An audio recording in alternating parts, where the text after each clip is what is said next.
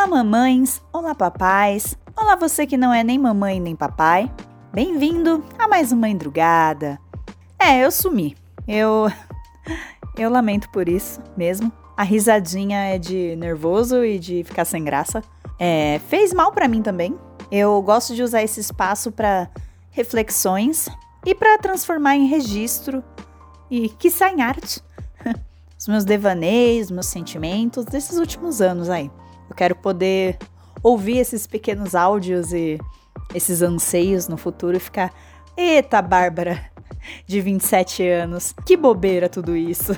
Bom, pelo menos eu espero que seja tudo bobeira, mas enfim. Essa mania que eu tenho de sumir, ela é antiga. É, não tão antiga, vai, sei lá, uns 5 anos. E é bem relacionada à minha ansiedade. E hoje vamos falar um pouquinho desses sumiços aí. Então, pega o café, fone de ouvido e tenta não acordar as cria, que tá cada vez mais difícil fazer dormir.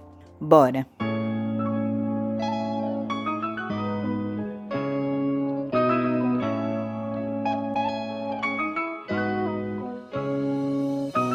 Vamos lá. Eu não sei muito bem quando esse costume aí de sumir, essa mania, não sei do que chamar isso, começou.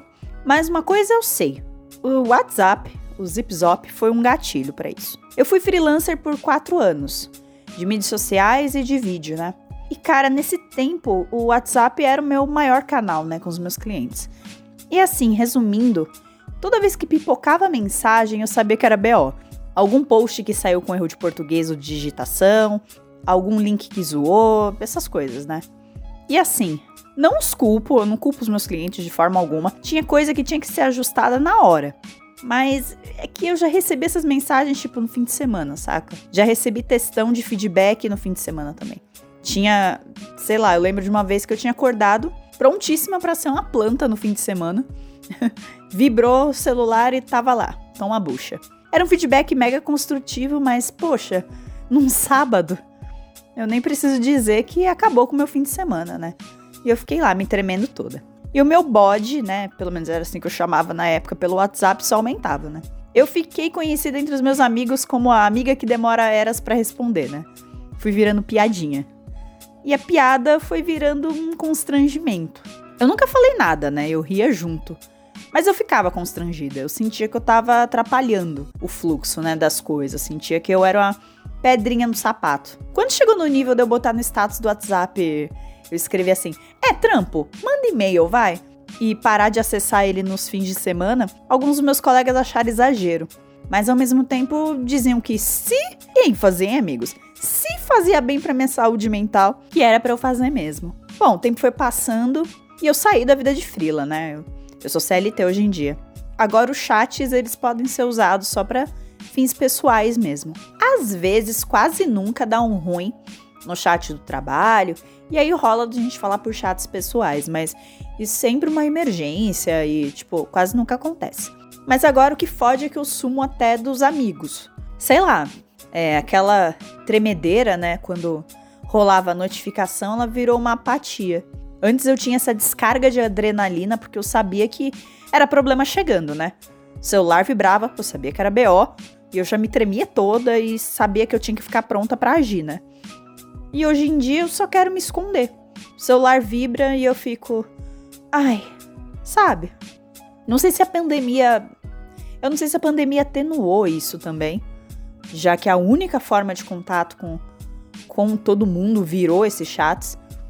E eles têm todo esse background comigo de me cansar muito e de exigir muita energia de mim, mas é assim que eu me sinto, muito apática com relação a isso. Eu vejo as mensagens dos meus amigos e lembra daquele constrangimento? Ele volta. Mas agora, porque eu percebi que mandaram, tipo, sei lá, há três dias uma mensagem ou há uma semana e eu não vi. E geralmente eu não vejo mesmo, tá? O meu WhatsApp ele é todo silenciado.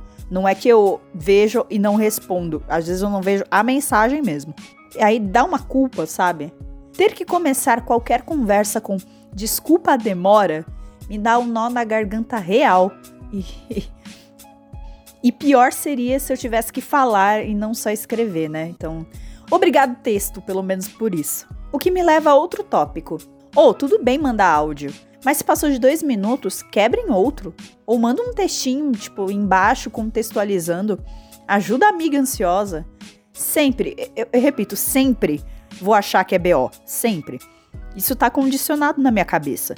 Agora, se você me manda uma mensagem escrito, sei lá, momento fofoca, ou ai amiga, rolou essa derrota aqui, ou ai, isso aconteceu no meu trabalho, e logo depois o áudio, a chance de eu ouvir tranquila é maior e de te responder mais rápido também. Ai, Mbá, quanta frescura! Porra, eu concordo. Caralho, eu concordo. É muita frescura mesmo. Eu canso. Mas eu ainda não encontrei um jeito de melhorar isso, então foi o que eu inventei para enganar minha cabeça e não me isolar de vez de todo mundo, sabe? Eu crio essas pequenas estratégias e costuminhos para driblar essa talvez início de fobia social que eu tô adquirindo. Não sei. Também não quero deixar mais grave do que realmente é eu só tremer toda vez que recebo mensagem. Então, meh. Também não quero exagerar as coisas. Quando eu vou iniciar uma conversa com alguém por texto, é, eu sempre acho que eu tô incomodando. E eu sempre acho que a pessoa vai responder com: Olha só quem apareceu! Não me responde em dois meses e manda agora. Então, tipo, se você está ouvindo isso, não faça isso. Mesmo que você esteja me odiando por não ter te respondido, não faça isso. É o meu pior pesadelo. Eu viraria um poço de constrangimento, provavelmente me enterraria viva. Tá? Só avisando. Eu dei um sumiço daqui também, né, do podcast. Eu olhava o microfone, ele olhava para mim e eu sentia uma moleza no corpo. Eu geralmente piro em gravar, eu adoro, mas nas últimas semanas só não rolou. E na cabeça as vozinhas, né? Pra que gravar isso? O país tá pegando fogo. Não tem vacina, seu presidente é um maluco assassino, sua filha tá crescendo sem conviver com as pessoas, você tá todo endividado de cartão de crédito e quer gravar? Essa ansiedade que a timeline me traz, né? Eu me acho tão, mas tão insignificante que não faço nem o que me deixa contente. Porque eu me sinto um saquinho de cocô. E acho fútil gravar áudiozinho perto de tantos problemas atuais. Tá, mas então por que, que eu tô gravando hoje, então? O que mudou?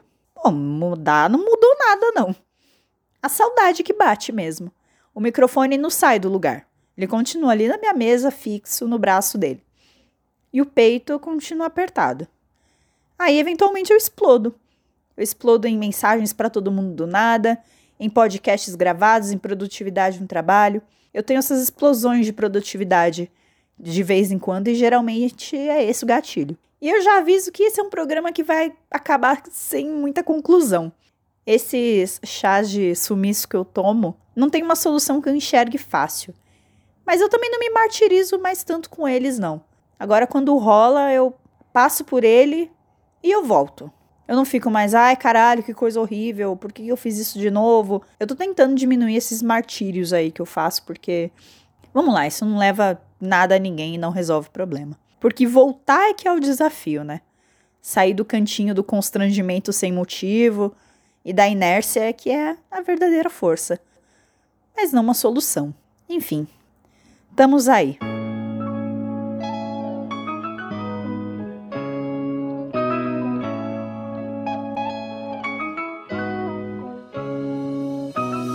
E aí, gostou desse episódio? Críticas, sugestões, comentários lá no meu Instagram, Bárbara Lopes 3, ou se você quiser puxar a orelha, vem de DM. Bora estender o papo de comadre pra lá. Até o próximo Mãe Drugada. Tchau!